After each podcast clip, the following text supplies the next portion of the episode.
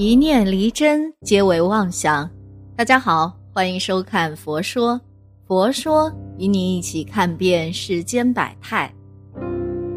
人呐，自身有三魂七魄，在死了之后呢，会变成生命。如遇上奇怪的事情，中邪撞上鬼上身，被附体，身体里啊，不仅有自身的魂魄，还存在其他的灵体。可是很多人都不了解为什么会被附身的原因。其实灵魂附体非常好理解。假如你被鬼附身，你的意识仍然可以保存，但是身体呢早就不受控制了，做什么事情都仿佛被他人操控了一样，大脑混乱，思绪多疑，想想啊就可怕。那么，如果感觉自己被灵魂附体了，我们应该以什么态度面对呢？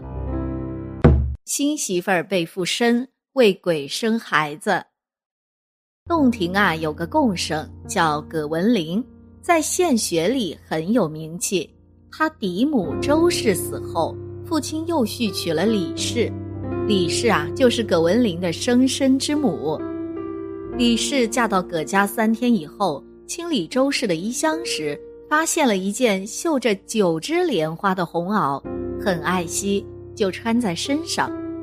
过了一顿饭的功夫，就觉得迷迷糊糊，失去了知觉。自己打着自己的脸说：“我是前妻周氏，箱子里的这件衣服是我出嫁时带来的，我平常非常喜爱，没舍得穿。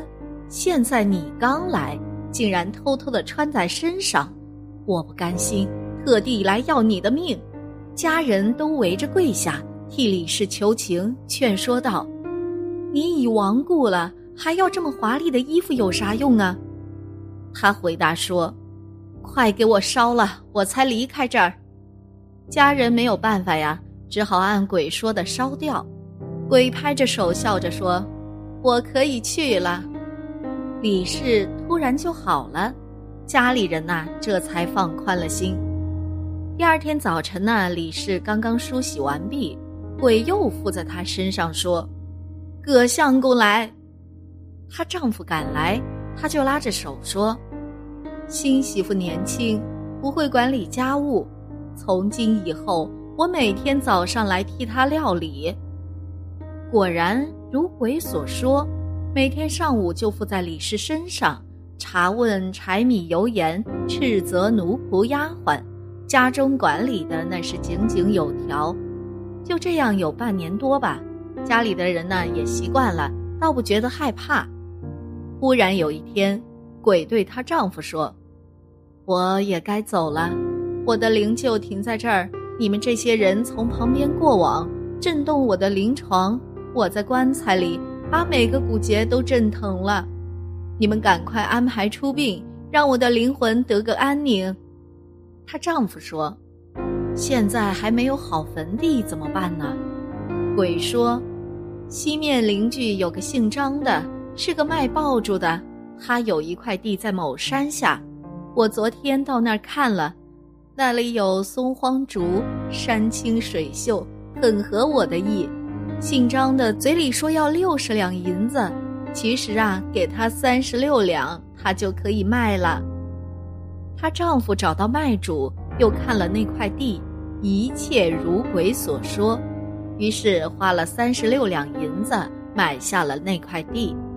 鬼又请求安排出葬的日期，她的丈夫说：“营地虽然有了，但是到出殡日期要告知亲友，还没有孝子出名去请啊，在礼节上说不过去。”鬼说。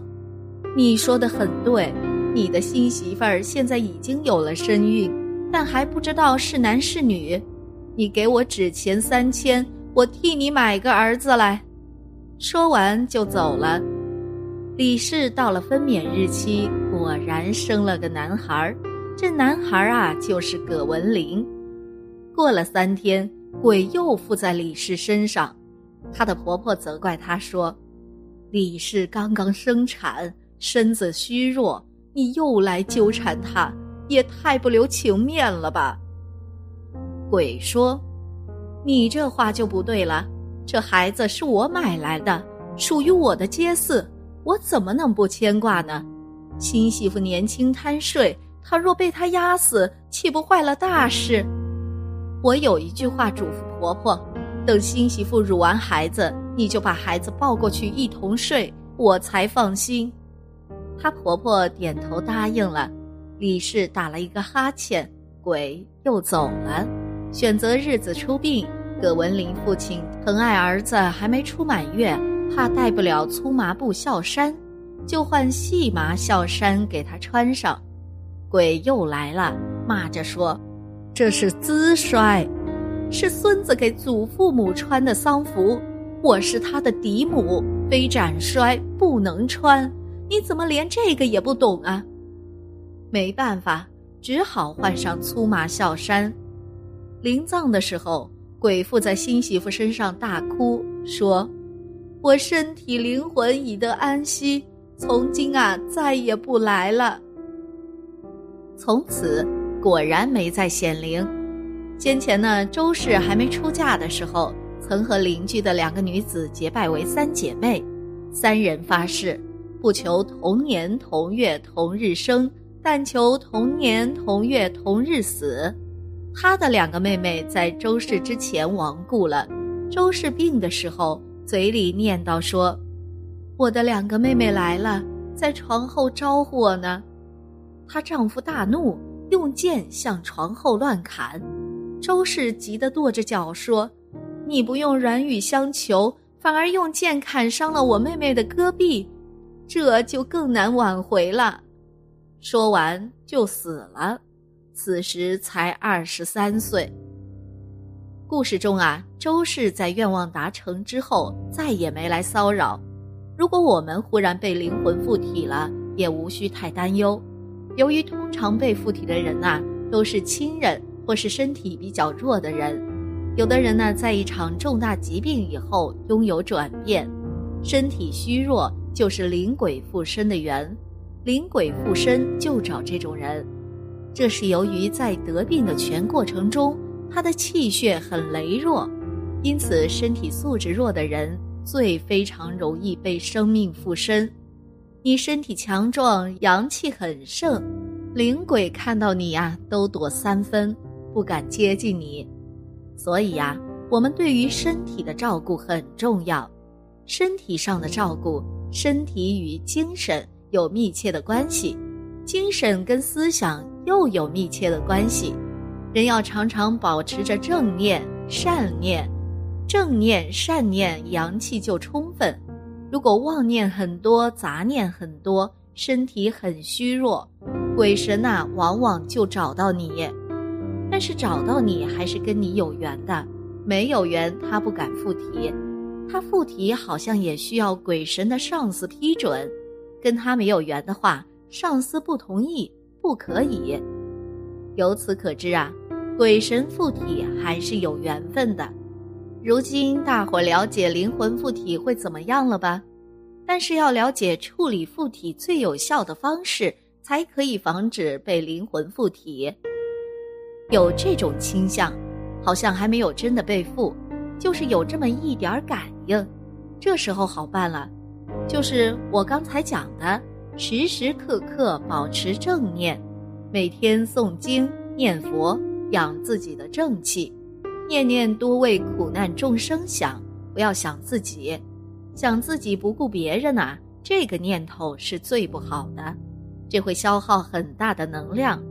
念念为别人着想，不想自己，能量向自己补充，自己能获得很大的能量，不会散失。你心理健康决定影响到生理，大多数都是与这个被附体的人有所谓抱怨。讨债这些关系的，那一定要念佛、诵经、拜忏，要自己拜，把这个功德回向给他。大多数呢都能接受，可是你一定要给他定期限。譬如我在一个月三十天之中，我每天诵一部地藏经，用三十部地藏经回向给你。有时候他接受，到一个月之后，真的他就走了。或者是念佛号，我每天念几千声、念一万声佛号，专门为他念，他才能够得到利益。还有要求，他想找地方修行，没地方去，我们可以给他介绍，让他离开有好地方去，他也会走。这些方法呀是活的，不是死的，所以一定要问他为什么附身。你要问他你从哪里来呀？你是什么人呢？哪一道来的呀？你来有什么目的？有什么要求？我们能满足他，这样就好。一般呢都能够说得出来。